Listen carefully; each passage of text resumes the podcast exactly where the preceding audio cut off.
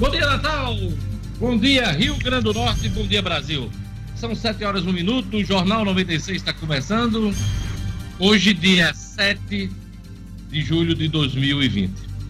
A gente inicia o Jornal 96 informando que o presidente Jair Bolsonaro sancionou com vetos ontem a medida provisória que permite a redução da jornada de trabalho e do salário em razão da pandemia do novo coronavírus.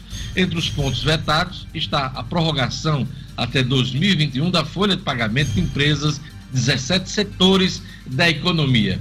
Luciano Kleiber, bom dia. Ficou pela metade essa prorrogação.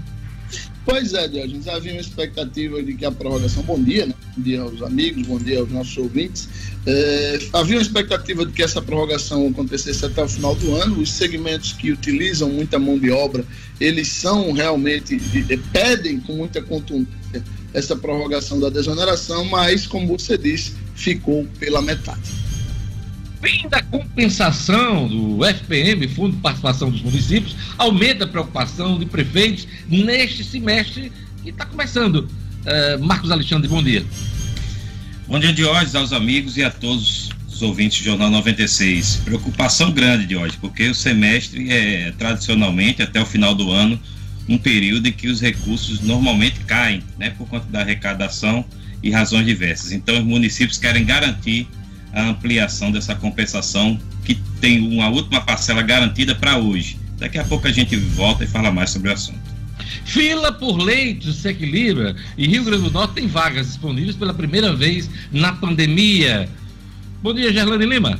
Bom dia, Diógenes. Bom dia aos colegas da bancada e também aos nossos ouvintes. Pois é, Diógenes, ontem o governo informou na entrevista coletiva de atualização de dados e prestação de contas das ações de enfrentamento à pandemia que há, que há pela primeira vez neste período uma fila de espera equilibrada com a quantidade de leitos disponíveis, com 20 pacientes aguardando vaga em leitos críticos. Daqui a pouquinho a gente comenta esse assunto.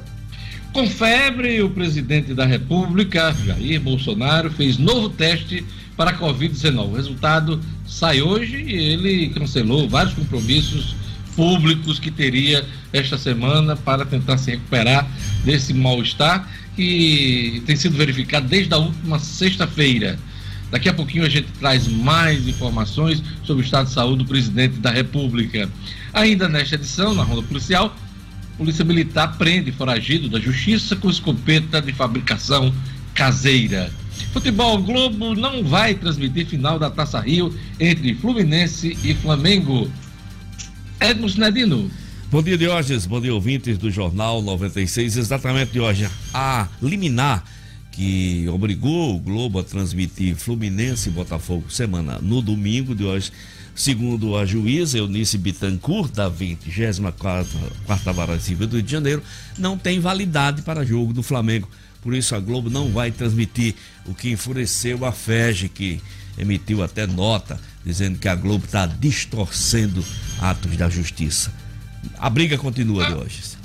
Pois é, a Globo, desde a semana passada, se sente é, à vontade para cancelar o contrato que tinha Isso. com os clubes cariocas. Né? Cancelado. Né? Na visão dela, uh, no momento em que o Flamengo transmitiu uma das partidas uh, pelo YouTube, né, do, pelo uhum. canal a TV Fla, isso foi, foi, entendido pela Rede Globo como uma quebra de contrato. Daqui a pouquinho Isso. a gente trata desse assunto com Edmo Sinedino aqui no Jornal 96.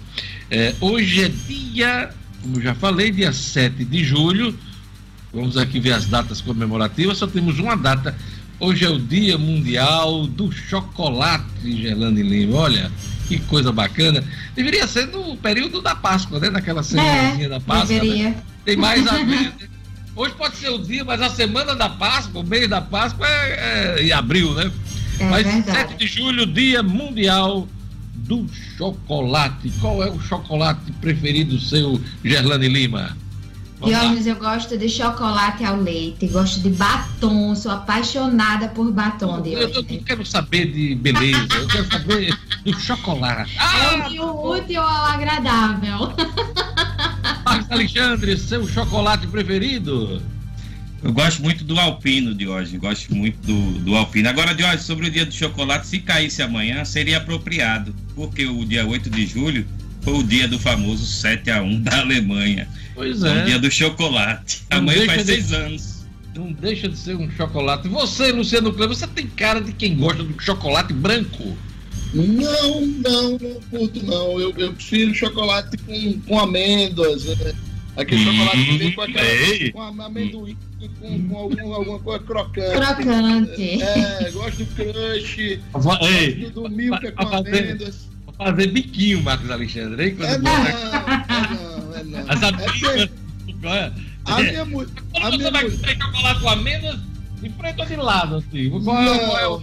é, a, minha, a minha mulher tem um perfil no Instagram que, que trata só de doces, né? Inclusive fica a dica aqui para os ouvintes, o perfil Caminho da Formiga. E aí ela, ela me apresenta vários chocolates. E recentemente ela me apresentou um Milka com as amêndoas, que é top de linha. Pois é, e o meu é o mais barato que eu encontrar no é, Pode ser. Né? É o mais barato. É isso aí. Então hoje é o dia do chocolate. É bom comer com moderação, né? Porque é bastante calórico. Principalmente o branco. Que algumas pessoas, né, Gelane, acham que nem chocolate é. Pois acham é. que é só ajuntamento de gordura. É, mas isso é gente que gosta de se enganar, viu, Diógenes? Pra comer mais. Mas é chocolate sim, engorda do mesmo jeito, tem todas as calorias, do mesmo jeito. É isso aí. E só pra gente matar a informação do Dia Mundial de Chocolate, não se sabe ao certo por que a data, 7 de julho. No entanto, acredita-se que marca a introdução do chocolate na Europa por volta do século XV Outrora, o chocolate só era conhecido e utilizado pelos maias e os astecas aqui no continente americano. Olha que coisa. Será que foi inventado por eles, hein? O chocolate? É isso aí. Que bacana! Eu queria mandar um abraço especial para o Kellermano Martins, desse empreendedor, empresário, comunicador também, porque, por que não, né? Considerá-lo. Aquele abraço, Kellermani, está fazendo aniversário hoje. E um abraço também para o professor Josinaldo Araújo, que também faz aniversário. A todos um bom dia e vamos a mais destaques da edição de hoje.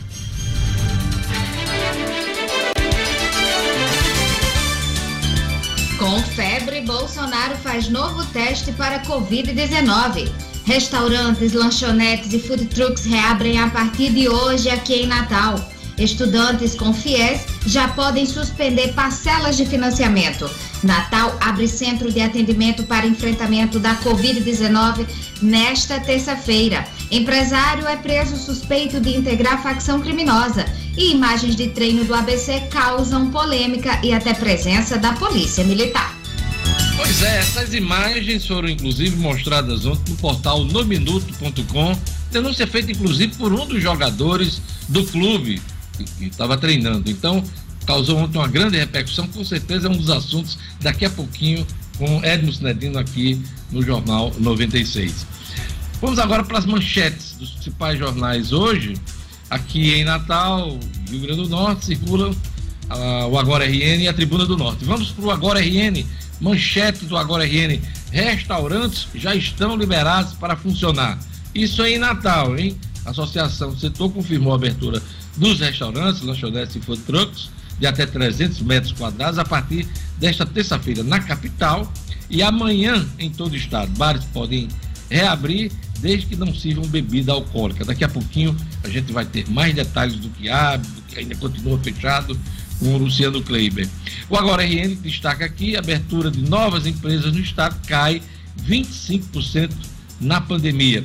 O Ministério Público pede esclarecimento sobre reabertura órgãos de fiscalização e controle do Rio Grande do Norte são contrários à flexibilização do isolamento social. O Agora RN também destaca aqui: Bolsonaro tem febre e agora espera resultado de teste para coronavírus.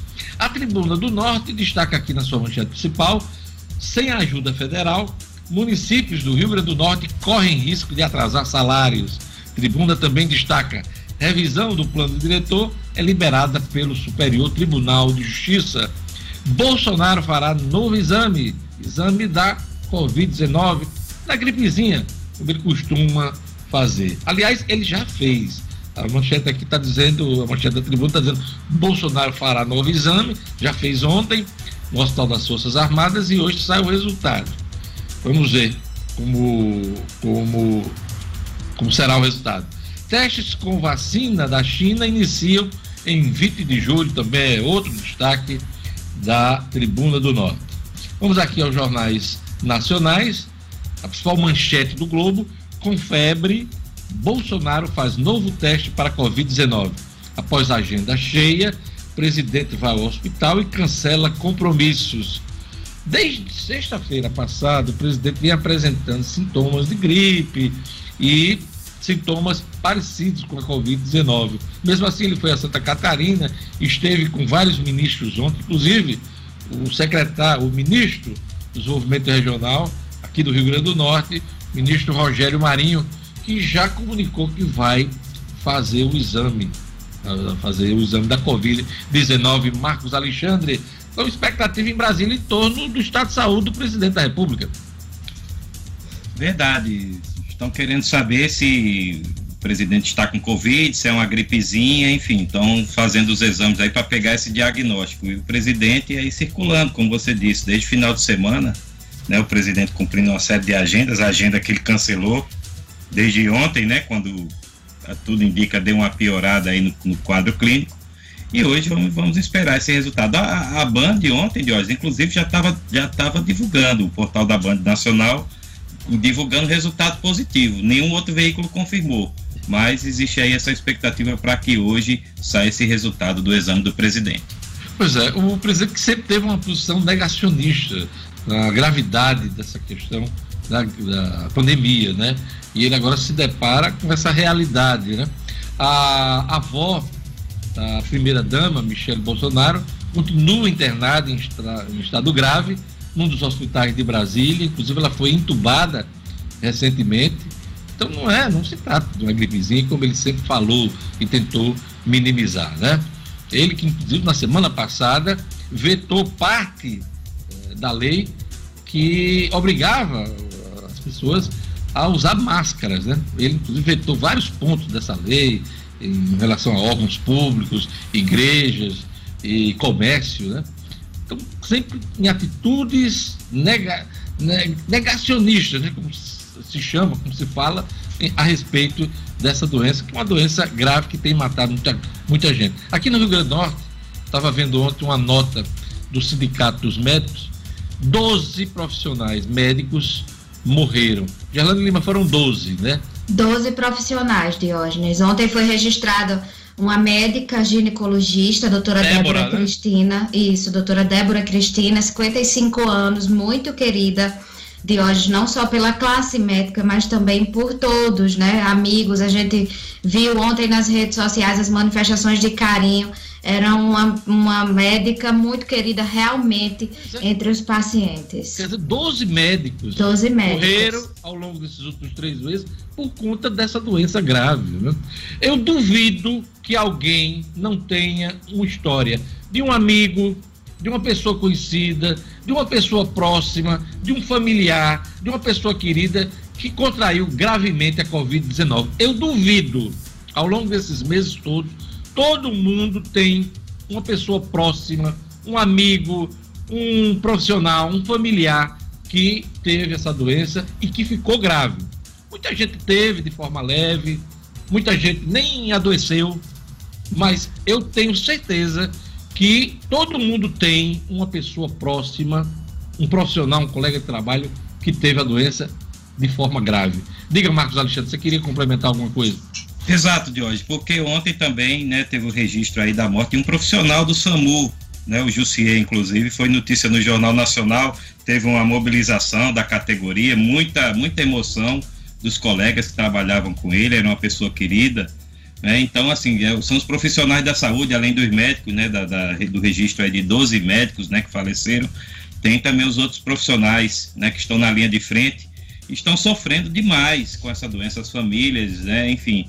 É, a gente espera que isso passe logo, mas é, a situação ainda é grave. Né? A gente eu, eu, tá... eu destaquei a nota do CIMED, né, do Sindicato dos Médicos, porque conta da categoria o registro da morte sim, da sim, médica. Sim. Mas todos os profissionais né, que estão na linha de frente do combate com a, o coronavírus e, e, e, o que falou ontem na reportagem desse profissional do SAMU, o colega dele, bastante emocionado, fez um apelo para que as pessoas continuassem tendo cuidado, que não é brincadeira, que as pessoas pudessem, quem pudesse, ficasse em casa, né? É, evitasse aglomerações, evitasse situações de risco, por eles e também pelos profissionais da saúde, alguns deles que estão morrendo, né? Em todo o país. Então, é lamentável, foi muito bem lembrado, Marco, a morte deste socorrista do SAMU, que emocionou muita gente ontem, principalmente os colegas dele de trabalho. Luciano, tem uma manchete aqui do Globo que eu queria um comentário seu. Vendas indicam recuperação em junho. Diz aqui, dados da Receita Federal divulgados ontem revelam que houve alta média diária nas vendas de 10,3% em junho, na comparação com o mesmo período, aliás, o mesmo mês de 2019. A fabricação de carros mais do que dobrou no mês passado, depois de retomada a produção que havia parado em abril. Esse é o relato do Globo. É um bom sinal, Luciano Kleiber. Pois é, Jorge, é um bom sinal, sim. Antes de, de comentar essa manchete, eu queria só fazer um, um, comentário também. Eu sei que eu vou levar porrada por causa disso, mas eu não me contenho. É, com todo o respeito que o, o, profissional que perdeu a vida, o socorrista que perdeu a vida ontem do SAMU, e ele merece o mesmo tipo de solidariedade que todas as mais de 30 mil vítimas da Covid aqui no Rio Grande do Norte.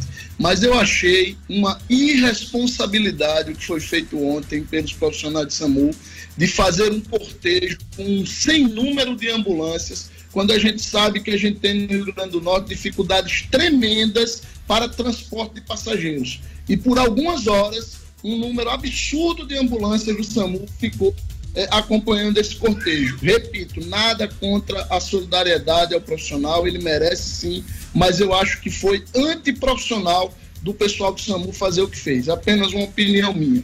É, com relação a essa questão da retomada de hoje, realmente, como você disse, esse levantamento ele mostra aí que nas semanas, é, principalmente da, da ter, segunda semana de maio até a, a, quarta semana de junho, a gente começa a registrar é, crescimentos, é, no caso, é, na, isso é o acompanhamento da, da emissão de faturas eletrônicas por cartão de crédito, tá? e a gente tem crescimento aí no varejo, tem crescimento no índice geral de atividades, no segmento de imóveis e eletrodomésticos e no segmento de material de construção especificamente. É um bom sinalizador de que as coisas podem começar a estar melhorando. A Folha de São Paulo diz aqui: óbitos em casa sobem 53% em quatro capitais do país. Quase 10 mil pessoas morreram fora dos hospitais em São Paulo, Rio de Janeiro, Fortaleza e Manaus uma referência, claro, aos casos de Covid, não só de Covid-19, porque essas pessoas estão morrendo em casa não apenas por conta do novo coronavírus, mas também por outras doenças, doenças cardíacas, complicações do diabetes. Tudo isso tem levado as pessoas a evitarem os hospitais. E aí elas acabam morrendo em casa, Gerlane Lima. Aproveitando isso, Gerlane, vamos aos números da Covid-19 em Natal, Brasil e no mundo.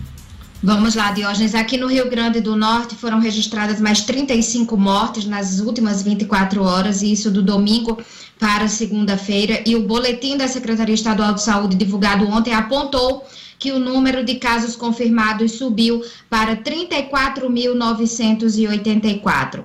34.984, enquanto os óbitos pela doença chegaram a 1.248. Esses dados destacam também que são 47.654 casos suspeitos. Ainda de acordo com a CESAP, 644 pessoas estão internadas com coronavírus aqui no Rio Grande do Norte. A última atualização no número de recuperados aponta para 2.904 pacientes, mas a CESAP disse que esse número não está atualizado, está desatualizado. No Brasil, Diógenes, são 656 mortes registradas nas últimas 24 horas e tem mais de 1,6 milhão de casos confirmados. São 65.556 mortes provocadas pela Covid-19 no país, no total de 1 milhão 626.071 casos confirmados. No mundo, são 11 milhões 761.415 casos confirmados, com 541.154 óbitos. Olha, a Folha diz aqui: imunidade parece inatingível, mostra estudo na Espanha.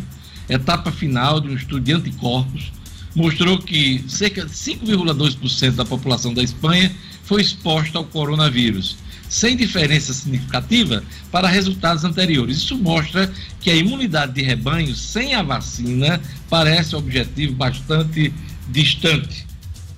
Será uma aposta aí de alguns segmentos uh, da medicina em todo o mundo, hein?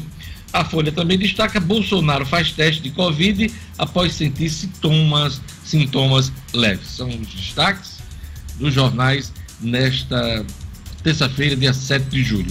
Olha, o Viveiro Marina está com a promoção nunca vista. Todas as plantas com até 50% de desconto. Vários planos de venda. Você pode pagar em até 10 vezes no cartão de crédito. Uh, o Viveiro Marina vende barato porque produz Grama esmeralda a partir de cinco reais o um metro quadrado. Loja aberta com todas as seguranças e orientações das autoridades de saúde na esquina da rua São José com a Miguel Castro. Não compre planta sem antes fazer o orçamento do Viveiro Marina. Viveiro Marina, a grife do paisagismo, todas as plantas pela metade do preço nesse momento de pandemia. Pois é, vamos agora a previsão do tempo no Rio Grande do Norte, informações da Clima Tempo. Previsão do tempo.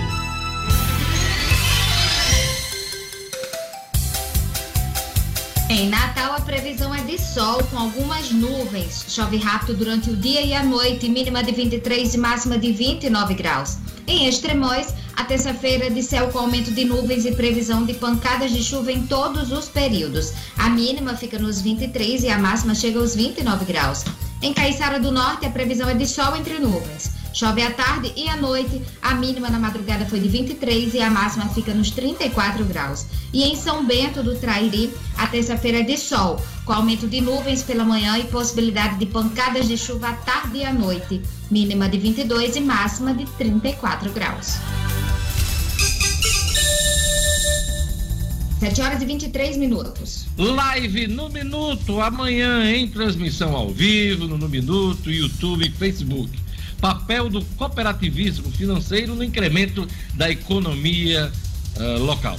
Ah, os meus convidados amanhã, Manuel Santa Rosa, presidente do Cicobi, e Eduardo Gato, superintendente da Alcerne, a organização uh, das cooperativas aqui no estado do Rio Grande do Norte. Então, papel do cooperativismo financeiro no incremento da economia local. 8 de julho, amanhã, às 17 horas. Olha, o Superior Tribunal de Justiça mantém decisão do TJ, do Tribunal de Justiça aqui, e permite a revisão do plano diretor de Natal. Uh, o processo vai continuar. Marcos Alexandre. O ministro João Otávio Noronha, ministro do STJ, deu negou, aí, indeferiu, negou o pedido do Ministério Público, que já havia recorrido de uma outra decisão do Tribunal de Justiça, para que a Prefeitura mantenha o calendário aí de procedimentos e de etapas do plano diretor. Né? E esse, esse, esse calendário prevê para essa semana a pré-conferência, que é a eleição dos delegados que vão votar o projeto final a ser encaminhado pela Prefeitura para a Câmara. Portanto, essa pré-conferência é a penúltima etapa né, do processo de revisão do plano diretor. E com essa decisão do STJ, a Prefeitura vai poder realizar é, normalmente. Inclusive, para hoje, daqui a pouquinho, às 10 horas, está prevista uma live, pode ser conferida aí no, no canal da, do, um canal criado pelo próprio plano diretor, pela própria CEMUB, que é a Secretaria Municipal de Meio Ambiente e Urbanismo, para explicar como é que vai ser essa etapa. Portanto, no, nessa live, que vai ser transmitida daqui a pouco às 10 horas no YouTube, as pessoas vão poder tirar dúvidas e acompanhar essa, os preparativos para essa pré-conferência que começa amanhã, amanhã e vai se desenrolar até a próxima sexta. Portanto, Diógenes, essa decisão do STJ mantém a, a autorização para que a prefeitura continue, siga aí de forma virtual, é bom dizer, né? não há, não há aí a possibilidade ainda de reuniões presenciais, então vai ser tudo de forma virtual a pré-conferência de amanhã até sexta-feira. Hoje tem RN, acontece na Band, agora a Band com estúdios novos aqui, cenários novos em Natal. Então, logo mais, 12h30, RN acontece da Band. Meu convidado hoje, meu entrevistado hoje, será o Flávio Queiroz, gerente do IBGE, Instituto Brasileiro Geografia e Estatística, aqui no Rio Grande do Norte. A gente vai falar sobre desemprego, sobre o momento da economia, adiamento né, do censo, que deveria ser realizado neste ano 2020. Então, tudo isso vai estar na minha pauta com o Flávio Queiroz, gerente do IBGE, entrevistado hoje. RN acontece na Banda de Natal, começa às 12h30. Gerlane Lima, vamos lá para a sua, a sua pauta aqui. Você que traz informações sobre a fila de leitos, que está equilibrada agora, né? A gente vinha aí de uma média de 60, 100 pessoas aguardando vaga nos leitos de UTI, mas essa situação se equilibrou aqui no Rio Grande do Norte. Fala para gente os números. Pois é, essa foi a informação divulgada ontem na coletiva para atualizar os dados, Diógenes, de enfrentamento à pandemia e a quantidade de leitos disponíveis está em 20 pacientes, tem apenas 20 pacientes aguardando vaga em leitos críticos, Diógenes. No momento da coletiva, havia os segundos pacientes, havia os segundos, seguintes pacientes em fila. 22 para leitos críticos, 31 para leitos clínicos e 25 aguardando transporte. Ontem, a taxa geral de ocupação de leitos era de 84,3%, ou seja, dos 30 dos 237 leitos críticos disponíveis, a 200 ocupados. Esses foram os números divulgados ontem na coletiva, onde o secretário de tributação, Carlos Eduardo Xavier, também informou o início da operação a partir de ontem de cinco novas ambulâncias para reduzir esse tempo médio de espera para transferência de pacientes para leitos exclusivos da Covid-19 entre 60% e 70%, o que vai proporcionar uma melhor assistência e, claro, salvar vidas, porque atualmente o tempo de espera é de 10 horas. Então, as novas ambulâncias foram contratadas pela CESAP através de uma chamada pública. Esses veículos vão atender demandas das oito regionais de saúde em todo o Rio Grande do Norte, reforçando o trabalho do SAMU, que possui oito ambulâncias de suporte avançado de vida e 34 ambulâncias de suporte básico, Diógenes. A gente chegou a registrar, vale lembrar que falando dessa questão dos leitos, a gente chegou a registrar ontem aqui no jornal que as unidades de pronto atendimento, as UPAs e hospitais públicos e privados começaram a registrar uma diminuição nos atendimentos de pacientes infectados pelo novo coronavírus. Inclusive, no fim de semana, o diretor da Unimed teve visitando aí hospitais e o centro de referência que ficam abertos nos fins de semana para dar, para dar assistência especializada aos conveniados e ele divulgou sim que é, falou sobre a tendência de queda na quantidade de casos aqui em Natal. O número de atendimentos estava estável em relação às últimas semanas e também pesquisadores da UFRN tem divulgado há cerca de uma semana um estudo que mostra essa diminuição nas demandas por solicitações de regulação que partem das UPAs, Diógenes. Então, por enquanto, essa fila aí está equilibrada pela primeira vez durante a pandemia. Olha, é bom destacar uma coisa, Gerlane Lima, Secretaria Municipal de Saúde, vai iniciar hoje, daqui a pouquinho, às 8 horas, os atendimentos, né, os atendimentos no Centro de Enfrentamento à Covid-19. Esse centro está localizado no ginásio Nélio Dias de Natal. É uma estrutura, uma estrutura importante nesse momento de retomada da economia. E é, essa estrutura será montada, aliás, já foi montada e vai ser inaugurada agora de manhã, só receberá pacientes a partir de hoje e pacientes que apresentam alguns sintomas e, e, e que, aquele aquele, aquela consulta inicial de um processo que pode não dar em nada, a pessoa pode melhorar em casa, mas também pode também se agravar e aí será encaminhado para a rede pública de saúde, Gerlane Lima. Então é muito importante o que vai ser lançado hoje na Zona Norte, Natal, das áreas né, importantes da capital. Centro de Enfrentamento à Covid-19. 19, Gerlane Lima.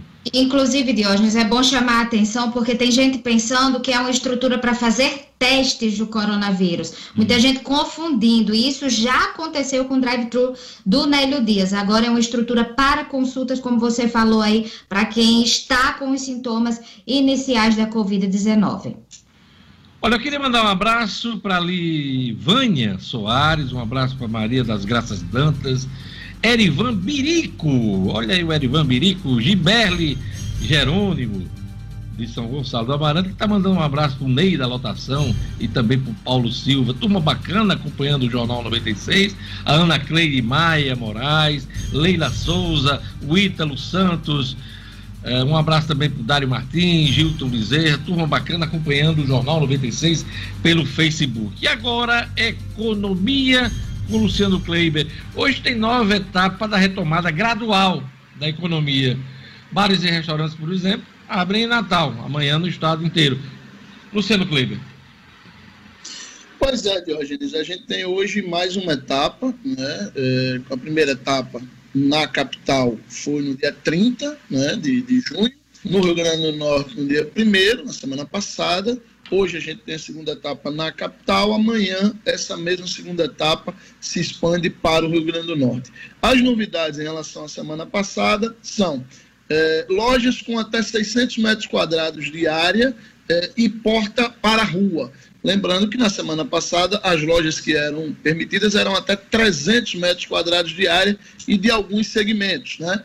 Aqueles segmentos se somam agora, além da área maior, podendo abrir aqui, os, os, que já tinham, já estavam permitidos na semana passada, também começam a ser possíveis, é, ser permitidos de abrir. Lojas de móveis e eletrodomésticos, além de lojas de colchões, lojas de departamentos e magazine, desde que não funcionem em shoppings ou centros comerciais, agência de turismo, lojas de calçados, lojas de brinquedos, artigos esportivos e caça e pesca, instrumentos musicais e acessórios, equipamentos de áudio e vídeo e lojas de eletrônicos e informática, além de equipamentos de telefonia e comunicação. Joalherias, relojarias, bijuterias e artesanatos também, além de lojas de cosmético e perfumaria.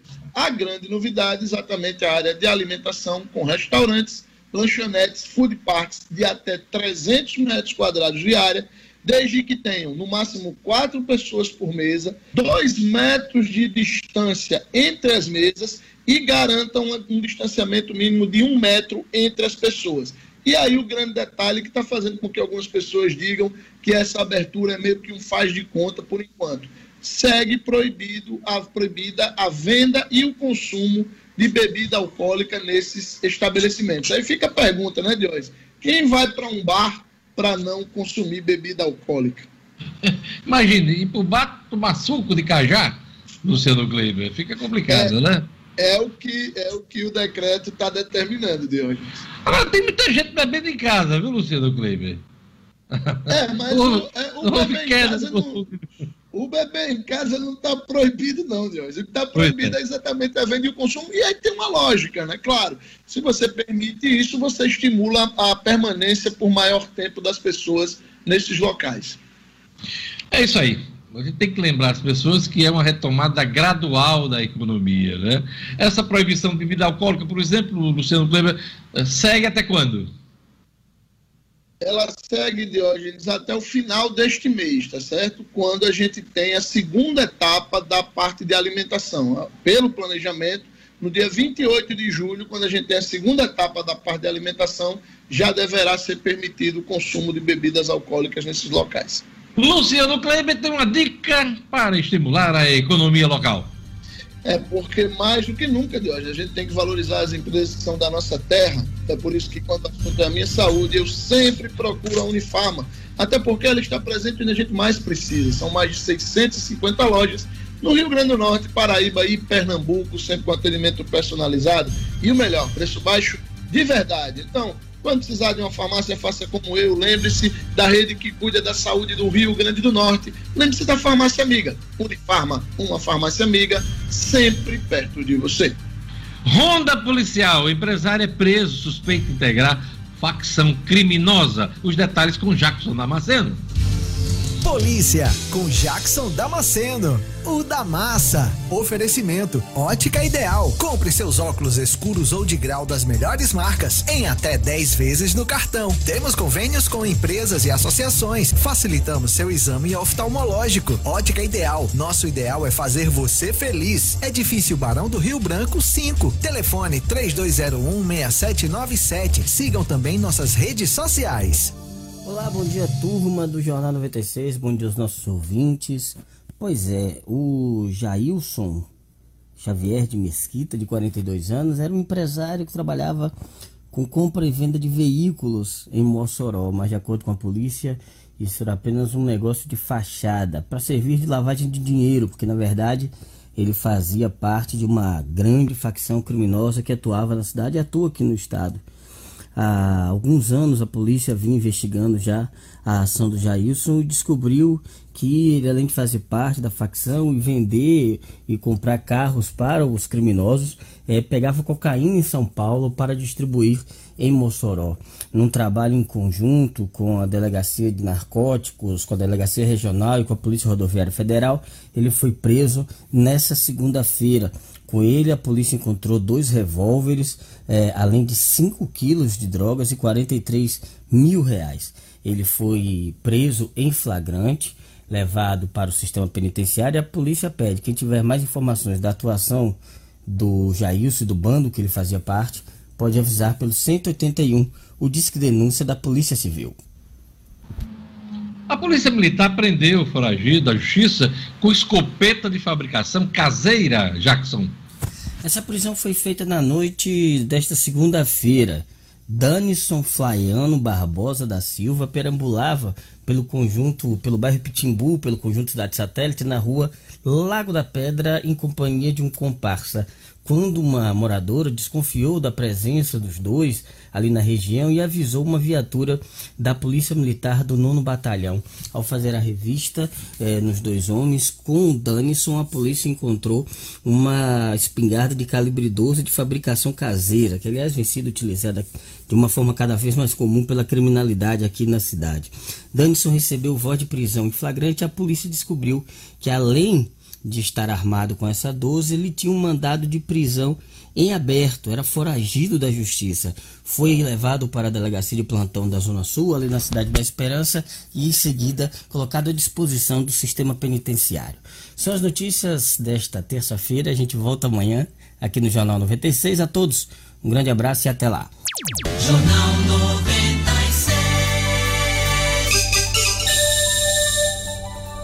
7 horas e 38 minutos. O Danison danou-se, né, Gerlane Lima? é, de hoje. Vamos lá. ela, e ela, eu me lembrei de O'Hara, ele adora esse. Não, tipo... eu lembrei de O'Hara e de Lugo. De Lugo, Lugo, Lugo também. É. Lugo, Lugo, Bom dia, Lugo. Lugo Bom dia, dia. Bom dia para você. Eu também lembrei da mesma forma. Eu tava rolando aqui a matéria, eu tava mentalizando a possibilidade de você falar exatamente aí o nome do cidadão. Olha como ele é, como eu sou previsível para os meus colegas, né? Ele, ele já imaginou que eu ia dizer alguma coisa. É sintonia, é sintonia. É sintonia. Sintonia 96 FM. É, sim. Ah, telefone, WhatsApp do ouvinte também. Vamos lá. Vamos lá. O telefone da 96 é o 4005 9696. 4005 9696, a nossa central para você ligar. Para o WhatsApp da 96 99210 9696. 99 210 9696. Inclusive um alô aqui para Pauliane, São José de Bipibu, a Marivana As Quintas, a Leoneide Lagoa Nova e o Gutenberg em Nova Parnamirim. Ela, Lugo tá muito fashion, né? Você viu como, como é, a máscara dele? É. As minhas máscaras, um pedacinho de pano, umas cuecas que eu tenho, mando costurar. Mas você viu a, a, dele como é fashion? Lugo sempre, sempre muito bem apresentável, fashion demais. Palmas para Lugo! Lugo arrasa. Palmas para Luciano Kleber, que hoje está com o número certo, 96. É. Aí hoje ele tá com o número certo. Palmas para Luciano, né? Arrasou, Luciano. A gente vai para o rápido intervalo. A gente vai para o rápido intervalo. Daqui a pouquinho a gente volta mais economia, política, futebol aqui no Jornal 96.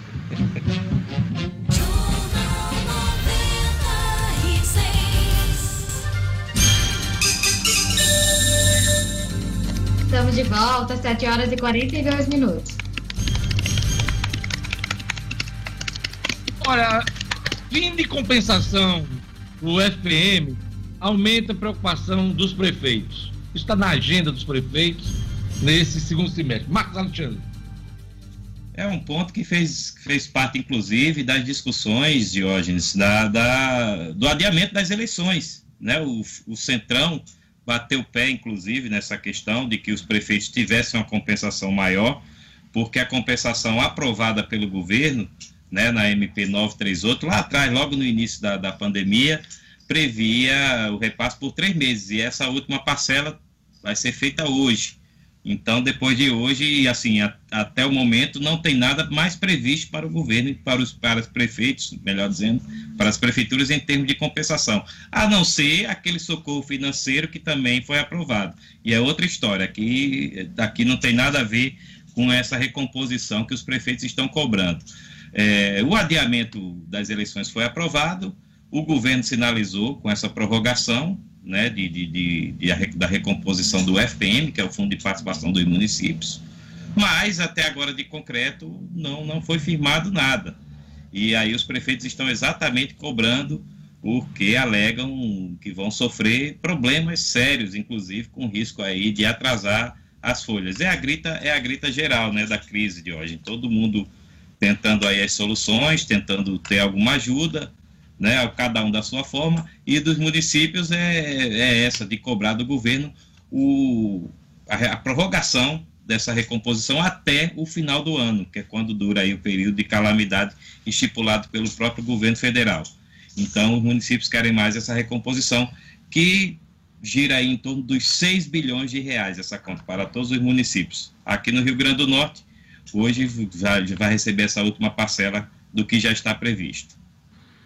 Luciano Kleber, a gente está falando de ajuda emergencial para as prefeituras, preocupação dos prefeitos, e ontem eu estava acompanhando o noticiário e vi muito micro e pequeno empreendedor reclamando daquele Pronamp, que uma das regras prevê até 30% de empréstimo eh, do valor do faturamento né, do ano anterior. E muita gente fazendo as contas, esperando ali 30%, mas o banco é que define. E uh, o dinheiro que chega vem bem reduzido da expectativa do tomador. Você tem acompanhado esse assunto? Tenho sim, Diógenes. Infelizmente, é, a linha do Pronamp parece que vai se inserir no mesmo, mesmo contexto é, da, de, da maioria das linhas de financiamento que o governo federal lançou elas ficam basicamente no papel. De uma maneira geral, há variações, mas de uma maneira geral, de 10 a 15% apenas dos valores anunciados pelo governo federal nessas linhas de crédito estão efetivamente chegando na ponta. E o motivo é basicamente a questão burocrática imposta pelos bancos. Ou seja, aquilo que aconteceu para financiar a folha dos funcionários, né, da micro e pequena empresa, vai agora para essa linha de crédito principalmente para o capital de giro, né? Que criou-se uma expectativa grande, apesar do juros ser um pouco maior, mas as pessoas estão se deparando com uma realidade totalmente diferente, né? O capital de giro, Diógenes, historicamente é a maior dificuldade de qualquer empresa, né? Porque, teoricamente, é um dinheiro livre, né? É diferente, por exemplo, de um recurso que você pega para investimento numa estrutura de uma loja, em equipamentos, que a própria obra ou os próprios equipamentos muitas vezes servem de garantia para esse financiamento. O capital de giro é um recurso livre que você vai usar para comprar estoque, para rodar estoque, às vezes até para pagar folha, enfim. É, esse capital de giro é, tende a ser o dinheiro mais esperado pelas empresas e, infelizmente, é naquele, neste que os bancos colocam as maiores dificuldades para a liberação. Ou seja, os bancos estão levando em conta o momento de dificuldade e a dificuldade para emprestar. Porque se o cara está em dificuldade, o banco diz, epa, esse dinheiro eu não vou receber.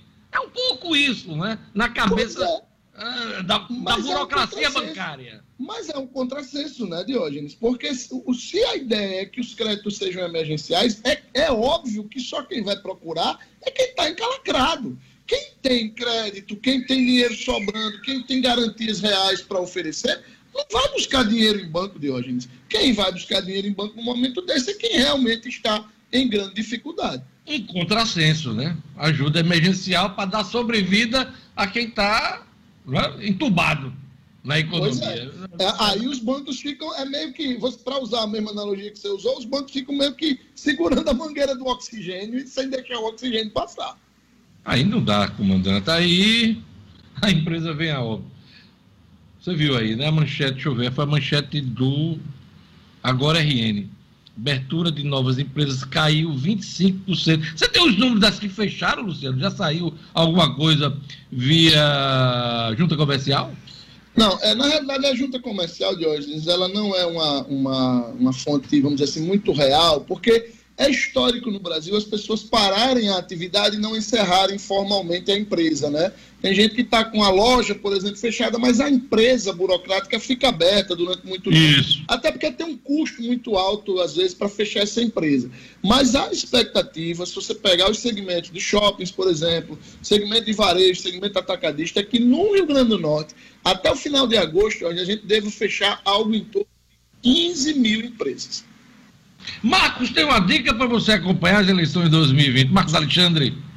Vamos a ela, Diógenes. Essa dica é para quem quer ficar por dentro do que há de mais atual em matéria de regras eleitorais. É a pedida do livro O Processo e o Direito Eleitoral, do advogado e escritor Kennedy Diógenes. A obra já é uma referência do gênero, porque trata de maneira simples, mas completa, os principais temas do direito eleitoral, desde a sua construção histórica até suas normas mais recentes, definidas pela última reforma política. O livro, o processo e o direito eleitoral é importante fonte de consulta para quem deseja participar das campanhas eleitorais, até mesmo como candidato. O livro, escrito pelo advogado Kennedy Diógenes, está à venda pela internet no site www.oeleitor.com.br www.oeleitor.com.br Obra muito recomendada. Mostra o livro, Marcos Alexandre. Mostra o livro. Tá aqui, ó, sempre me acompanhando aqui para tirar todas as dúvidas. A capa do livro, a pessoa, né, fixa o nome do livro Exatamente. e corre atrás do livro. Livro lá. bacana e completo aí, sobre tudo que há de matéria, tudo que há de direito eleitoral aí. Vamos pro futebol. Vou chamar Edmo Sinedino. Imagens de treinos do ABC causam polêmica e até a presença da Polícia Militar. Esportes com Edmo Cinedino. Pois é, de hoje, ontem, né, essas imagens que foram para as redes sociais de um grupo de 12 atletas do ABC fazendo o treinamento no estádio Frasqueirão causou uma polêmica muito grande. Essa, essas imagens foram para o ar e houve denúncias antes da imagem mesmo para o ar, for, aconteceu denúncia e a polícia militar esteve presente. Segundo informações que eu colhi, a, a guarnição os policiais, os oficiais da polícia que estiveram no estado de Frasqueirão, é, entenderam, entenderam que não havia nada demais naquele treinamento, né? A, a, se a gente traçar um, se a gente traçar um paralelo com, com o que nós estamos vendo, por exemplo, no Alecrim, já que os jogadores do ABC todos estão testados, eu não estou aqui, eu não estou aqui de maneira nenhuma dizendo que o ABC pode voltar aos treinos, porque esse decreto evita, ainda não abre os treinos. Por isso que o América foi treinar em Recife, em Camaragibe. Mas se nós compararmos com as filas de bancos, se nós compararmos com o comércio do Alecrim, o treino do ABC ontem era absolutamente seguro, mas causou muita polêmica, causou a nota da diretoria dizendo que foi apenas uma movimentação técnica, com as distâncias sendo, sendo reservadas, preservadas, mas, é, de qualquer forma, é, foi uma quebra de protocolo, foi uma quebra do que determina o governo do Estado é, para que não haja aglomeração. Por isso, a grande polêmica na imprensa ontem, em todas as redes sociais, é, desse treino do ABC Futebol Clube de hoje. ABC. É, Cidadino, mas é um eufemismo, né? Uhum. É, ah, foi uma movimentação dos atletas. É um treino. É um treino, é claro. É um treino. treino. Era um treino preparatório, é, isso, é, com bola, né? É mas claro. você dizer, não, não era treino, era apenas um uma movimentação não, dos atletas. Claro que, claro que era Eu, um treino. Puro, é claro que era Mas um é treino, isso. né, Diógenes? Claro que era Cidadino, um treino. Uhum. tem a ver com com esse assunto do ABC, ah. CBF afirmou que brasileiro começa dia 9 de agosto. Isso. Já está batendo martelo, né? Todas brasileiro as... Série A, né? Série A, né? É, nós falamos ontem aqui de todas as três séries, né, de hoje. Essa notícia mais nova é que todas as três séries vão, vão começar em agosto. As séries A, B e C.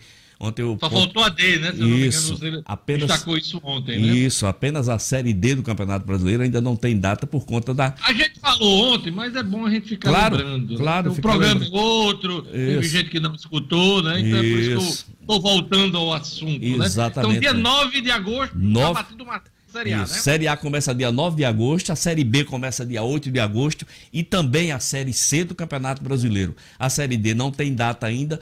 O, a Copa do Brasil começa no dia 25, 26 de agosto de hoje. A Copa do Nordeste não tem nenhuma posição. E nós estamos aqui nos últimos dias, o presidente da Federação, José Vaneiro da Silva, tentando, junto ao governo do Estado, as autoridades de saúde do nosso Estado, a liberação Agora, eu me pergunto, a ABC e a América fizeram seus testes, seu protocolo, quem, eu já faz, fiz, essa, é, fiz essa pergunta várias vezes aqui, quem vai bancar os testes dos clubes como Força e Luz, Globo, Potiguar de Mossoró, Palmeiras de Goianinha, Açu e Santa Cruz? Os outros vou seis... Responder, vou é, responder. Hã? Ninguém. Ninguém, pois é. E como é que essas equipes vão poder entrar em campo para jogar sem fazer os testes, sem realizar todo o protocolo exigido pela CBF e pela saúde? É realmente muito complicado. Eu acho que o presidente da Federação, José Vanildo, devia estar mais preocupado em conseguir a realização com seu prestígio junto à CBF, junto aos órgãos de saúde daqui Natal, conseguir que os clubes façam esses testes, sabe? É, encontrem uma maneira desses clubes fazer o teste para poder aí sim pensar em volta do nosso campeonato potiguar, Diógenes. Marcos Alexandre levantou o dedinho. Vamos lá, Marcos. Ed, uma pergunta, não sei se você tem condições de responder agora, se pode apurar para trazer amanhã. A, a, gente noticiou aqui, você noticiou, melhor dizendo, é, semanas atrás, que a CBF deu, deu ou ia dar uma ajuda financeira às federações. Uhum. Já não ajudaria não a fazer esses testes, esse, esse recurso? E essa ajuda já chegou, viu, Marcos? A, a CBF já recebeu, a FNF já recebeu 120 mil a CBF e os quatro clubes que vão participar da Série D do Brasileiro. Receberam no início da pandemia, um pouco depois do início da pandemia, acho que 15 dias depois, ou um mês depois, receberam 120 mil reais. A federação. E esses recursos serviram para quê? Pois é, até hoje o José Vanildo não disse para onde foi aplicado esses 120 mil. Porque é, esses clubes, os outros seis clubes, os outros quatro clubes, participantes do campeonato não receberam nenhum tostão. Palmeiras de Goianinha, Santa Cruz, Açu e Fossa e Luz não receberam nenhum tostão. E a CBF e a FNF recebeu esse dinheiro e não tem né, nenhuma sinalização de que vai dar uma ajuda para que esses clubes possam realizar esses testes. Muito boa sua pergunta para que nós continuemos a cobrar do presidente José Vanildo. Lembrando que a presidente da Federação Paraibana, assim que recebeu os 120 mil, já repassou para os clubes, dividiu para todos os clubes e já sinalizou a Federação Pernambucana, outro exemplo, já vai bancar os testes de todos os clubes, assim como fez a Cearense. Apenas a do Rio Grande do Norte ainda não fez essa sinalização. Globo não vai transmitir final da Taça Rio entre Fluminense e Flamengo. Cirelino. Pois é, de hoje, a Eunice Bittencourt, a juíza da 24ª Vara Civil do Rio de Janeiro, é, ela disse que a liminar concedida à FEG não vale para jogos em que o Flamengo esteja incluído. A FEG, muito através do seu presidente Rubens Lopes, né, a emissora disse que a emissora distorce a ordem judicial a qual está submetida. Já a Globo alega que a liminar da juíza né, do Rio de Janeiro vale apenas para equipes com quem tinha contrato antes da rescisão do vínculo do Campeonato Carioca. Ou seja, é mais um capítulo aí dessa briga. Resumindo, o jogo Fluminense e Flamengo, que tem o mando do Fluminense determinado, determinado por sorteio, o mando do Fluminense não vai ter transmissão da Globo. Até agora os clubes não se manifestaram se vão transmitir por intermédio do seu de, streaming. Vamos esperar, de hoje. Clubes livres para fazer transmissão própria, caso queira. Fluminense, Flamengo, nesse caso, é, o Fluminense é o mandante, Diógenes.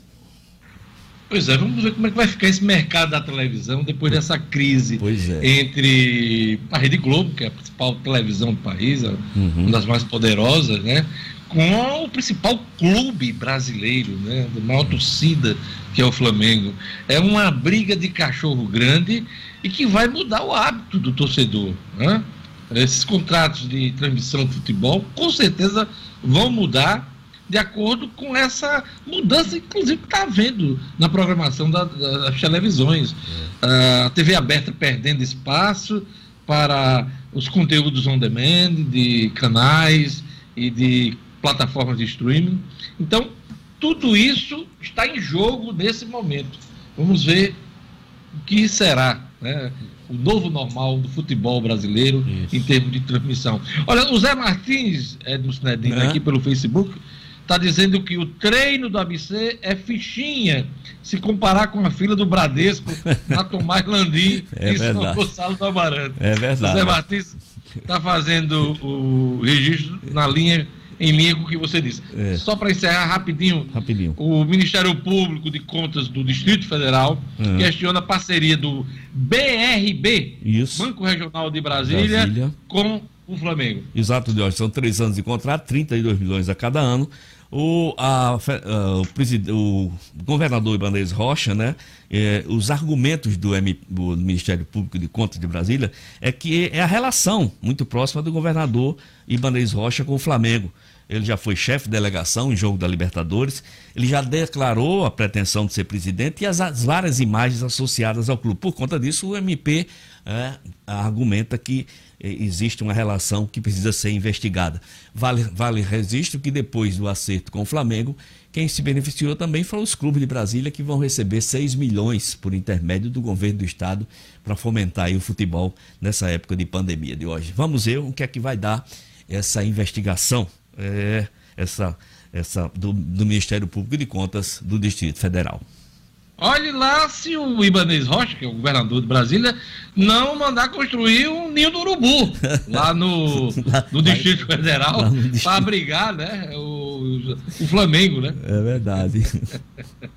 Ele que queria, aliás, nós partiu dele a proposta para encerrar o Campeonato Carioca Isso. em Brasília. Lembra que a gente dele. aqui? Pode ter certeza que partiu dele. Foi dele. É isso aí. Foi dele. O Flamengo certeza. que tem uma grande torcida no Distrito Federal. sou fã de Ibanez, sou fã de Ibanez. também, também. Ah, lembrei agora. Obrigado, Edmo. Até amanhã com as notícias do esporte. Até amanhã, um abraço a todos. São 7 horas e 59 minutos. Às vezes eu esqueço, sabe? Aí eu tenho que me lembrar por conta das manifestações ato dos falho. companheiros aqui. Não, não é ato falho, não. É ato verdadeiro mesmo, né? Vamos aqui, vamos seguir aqui com o Jornal 96. Gerlane Lima tem um outro assunto importante. Estudantes com fiéis já podem suspender parcelas do financiamento. É, que suspensão é essa, Gerlane Lima? Explica para a gente. Olha só, Dios, aqueles estudantes que contrataram financiamento estudantil por meio do Banco do Brasil ou da Caixa Econômica podem requerer a suspensão do pagamento de até quatro parcelas. E isso pode ser feito pelo aplicativo do Banco do Brasil ou pelo site de financiamento da Caixa, que é o caixa.gov.br. Essa medida, ela vale para aqueles clientes em situação de adimplência com os contratos antes do dia 20 de março, que foi a data em que foi decretado o estado de calamidade pública no país. O Banco do Brasil já disse que essa solicitação ela vai ser efetivada de forma simples, não precisa de assinatura de termo aditivo e também não tem necessidade da presença do fiador em qualquer dependência do banco. No entanto, são obrigatórias a ciência e a concordância, é claro, do estudante para as condições de pausa e, consequentemente, para os reflexos no contrato de financiamento. Caso o estudante não tenha acesso ao mobile, aí ele pode solicitar sim a suspensão nas agências do Banco do Brasil. E para o atendimento presencial é preciso levar em consideração o contingenciamento que foi adotado pelo sistema bancário por conta da pandemia do novo coronavírus. Então, aqueles estudantes que têm financiamento podem sim pedir, requerer a suspensão do pagamento de até quatro parcelas. Lembrando que vale para clientes em situação de adimplência nos contratos antes do dia 20. Só lembrar mais uma coisa, Diógenes, a gente está aqui falando em educação, lembrar que hoje começam as inscrições para a edição 2020 do segundo semestre do SISU. Eu ia já lembrar você isso, né? aproveitar que você estava falando aí do FIES para lembrar o SISU. Mas vamos lá, as é. informações é. sobre as inscrições do SISU que começam hoje. Com Começam hoje, já, exatamente. E os estudantes interessados em concorrer às vagas em instituições públicas de ensino superior devem acessar o site do programa sisu.mec.gov.br até sexta-feira, dia 10. São mais de 50 mil vagas oferecidas em instituições do país e pela primeira vez, além dos cursos de graduação presenciais, o SISU vai ofertar vagas na modalidade à distância. Então, podem participar dessa seleção os candidatos que prestaram as provas do Enem em 2019, do ano passado, e não tiraram nota zero na redação. Quem fez Agora, a prova na condição de treineiro está fora do processo. Agora, imagina a confusão, Gerlando. Hoje a abertura do SISU oficial, diferente das vagas aí do segundo semestre, e nós temos aí um ano que nem começou praticamente nas universidades por conta da pandemia. Porque logo que iniciou o ano letivo nas universidades federais, institutos federais, veio o isolamento, as restrições, a suspensão das aulas. Aliás, que a gente não tem ainda uma data de retomada das universidades e institutos. E você já tem outro processo seletivo. Veja como esse negócio está embolado uma bola de neve, né, Diógenes? É realmente uma bola de neve, porque os prazos eles estão muito em cima um do outro e aí termina que vai apertando cada vez mais e como você falou, a gente não tem data nem para o ENEM. A previsão de volta às aulas é meados de assim, meados de agosto e é uma coisa muito indefinida, tudo realmente tudo incerto. A lista de espera do SISU, segundo o cronograma do MEC, o resultado da primeira chamada do SISU será divulgado no dia 14 de julho, né? 14 dia 14 de julho. Exatamente, é a, a primeira lista. Ok, vamos ficar atentos. Então, lembrando que hoje começam as inscrições para o SISU. E lembra você, logo mais no RN, acontece 12h30 na Band, eu vou entrevistar Flávio Queiroz, gerente do IBGE aqui do Rio Grande do Norte. Vamos falar de desemprego, vamos falar desse momento, é, adiamento do censo 2020, tudo isso hoje na minha entrevista com uh, Flávio Queiroz, do, do IBGE, é o gerente do IBGE aqui no Rio Grande do Norte. Eu conto com sua audiência. Luciano Kleber, a gente iniciou o programa destaque ao veto do presidente da República na exoneração da folha uh, na, na MP, né, que permite a redução da jornada de salário. Aliás, jornada e também salário que foi uma medida tomada nessa pandemia. Vamos explicar melhor para o nosso telespectador? Na realidade, hoje, o presidente Jair Bolsonaro ele manteve a prorrogação, a possibilidade né, de prorrogação por até mais dois meses, no caso da suspensão de contratos de trabalho, por mais três meses a redução de jornada e, consequentemente, de salário. Isso estava venceria agora, né, no início de julho, é, o caso da, da suspensão de contrato de trabalho, e no final de julho as, as reduções de jornada e de salário. Aí agora as empresas podem prorrogar pelo mesmo período, dois meses para suspensão e três meses mais para reduções. O que o presidente vetou foi a, a prorrogação da desoneração da folha de pagamento para aqueles segmentos que são que usam intensamente a mão de obra. Um maior exemplo são as empresas de terceirização, que trabalham com limpeza, com vigilância e tal, que a empresa tem inúmeros colaboradores contratados, e aí o, o peso realmente da folha de pagamento chega até 80% nos custos da empresa. Mas só para deixar claro uma coisa, eu disse que o presidente vetou a desoneração né, da isso, de empresa. Não, eu não, não, eu não fiz nenhuma correção. E havia liberado, claro, a eu, prorrogação aí da jornada, a redução de jornada e também de salário. É, eu não, não fiz nenhuma correção, não. Eu estou apenas reforçando o que Entendeu você disse. Aí eu fiquei aqui na expectativa não, de fazer. É, é, na realidade, realmente, talvez tenha sido mal colocado. É apenas uma, um reforço. É, e aí o, o, que o presidente fez foi, foi vetar a prorrogação dessa desoneração, que havia uma expectativa que fosse até dezembro deste ano, mas como já estava previsto, ela será apenas até o mês de setembro. Eram 17 setores da economia né, que estavam é, sendo é, 17, beneficiados. Né? São 17 setores, mas são todos eles os que usam intensamente a mão de obra, repito, em que em alguns casos o custo da mão de obra chega a representar 80% do custo da empresa. O ministro do Desenvolvimento Regional, Rogério Marinho já anunciou que vai ter mudança no Minha Casa Minha Vida, inclusive de nome. Agora é Minha Casa Verde e Amarela, né? É o programa que vem por aí. Ah, até agora, os pontos de mudança ainda não foram anunciados, que mexe no conteúdo, inclusive na amplitude desse novo programa. Porque se não ampliar, Luciano Kleiber, nós vamos acabar com Minha Casa Minha Vida e, e colocar coisa ruim no lugar, né? É, Diógenes, o jornal é, Valor Econômico trouxe uma matéria ontem que ainda não, não foi é, massificada, não foi confirmada, é apenas uma especulação, claro, com base em fontes do jornal, mas deixou o mercado de construção civil extremamente apreensivo com relação a essa, essa nova modelagem do Minha Casa Minha Vida, como você bem disse aí, que deverá ganhar o nome de Minha Casa Verde e Amarela. Né? É, um nome inclusive de gosto duvidoso.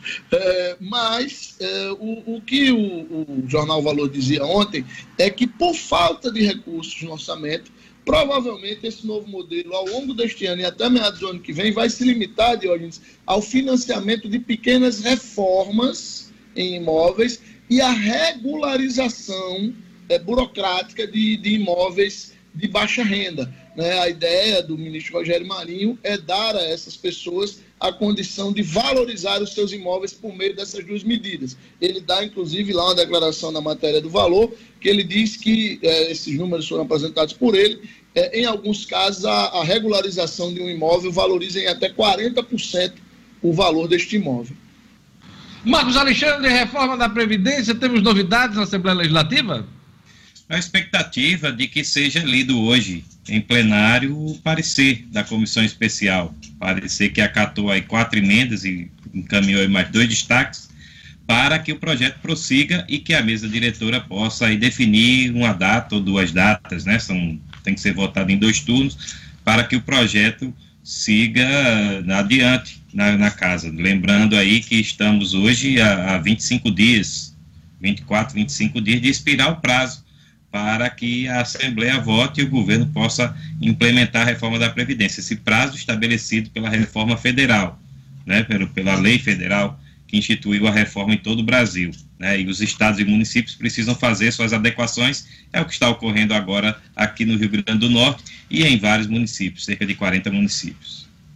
Luciano, eu queria destacar uma coisa: o presidente da FEComércio, Marcelo Queiroz, juntamente com outros dirigentes de entidades, CDL, e o SEBRAE, né, participou hoje de uma movimentação para o SOS Protocolos, conscientização desse momento de retomada da economia.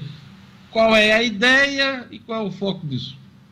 É uma parceria, Diógenes, da FEComércio, SEBRAE e CDL Natal, que começou no sábado passado pelo bairro do Alecrim, é certo? E hoje chega ao centro de Natal já está, uma, o pessoal já está concentrado ali na Praça Kennedy nesse momento, deve começar por volta das 8h30 a movimentação. Foram treinados cerca de 20 agentes é, pelo SEBRAE, e esses agentes vão visitar as lojas, né? Claro, priorizando as lojas que estão retomando hoje, o que retomaram na semana passada, os segmentos que retomaram agora, para tirar dúvidas dos empreendedores, para orientar sobre as medidas de biossegurança que precisam ser adotadas e até mesmo, de hoje, para conscientizar a população, porque o papel da população é muito importante né, é, nesse momento. Você não ir, por exemplo, em mais de uma pessoa para a loja, para aumentar o número de pessoas. Então, enfim, é, o uso também dessa retomada por parte da população também faz muito sentido, faz muita diferença. E o presidente Marcelo Queiroz é, estará lá daqui a pouco, lá no centro, participando dessa movimentação. Marcos, o ministro Alexandre Moraes, do STF, indeferiu o pedido contra a recondução de Alexandre Ramagem à direção da ABIN, Agência Brasileira de Inteligência, né? Não deixa de ser uma decisão favorável para o governo, né? Ele que impediu a posse de Alexandre Ramagem no comando da Polícia Federal. É, naquela discussão né, de que o presidente Jair Bolsonaro estaria tentando interferir né, na atuação da Polícia Federal, o nome do Ramal chegou a ser indicado, mas aí houve, como você disse, essa barração do ministro Alexandre de Moraes e agora ele ratifica essa decisão. O Alexandre Ramagem, de hoje, convenhamos que não está conseguindo fazer seu papel nem na BIM, porque a gente vê aí o caso do Alexandre Cabral, que foi nomeado para a presidência do Banco do Nordeste, No outro dia teve que ser exonerado, porque descobriram aí que ele responde a processo no Tribunal de Contas da União. E teve agora o caso mais recente do já célebre Carlos Alberto Decotelli, né, o homem do seu currículo, digamos assim, flexível, né, que muda toda hora. Que já colocou no currículo que é ex-ministro da Educação, né?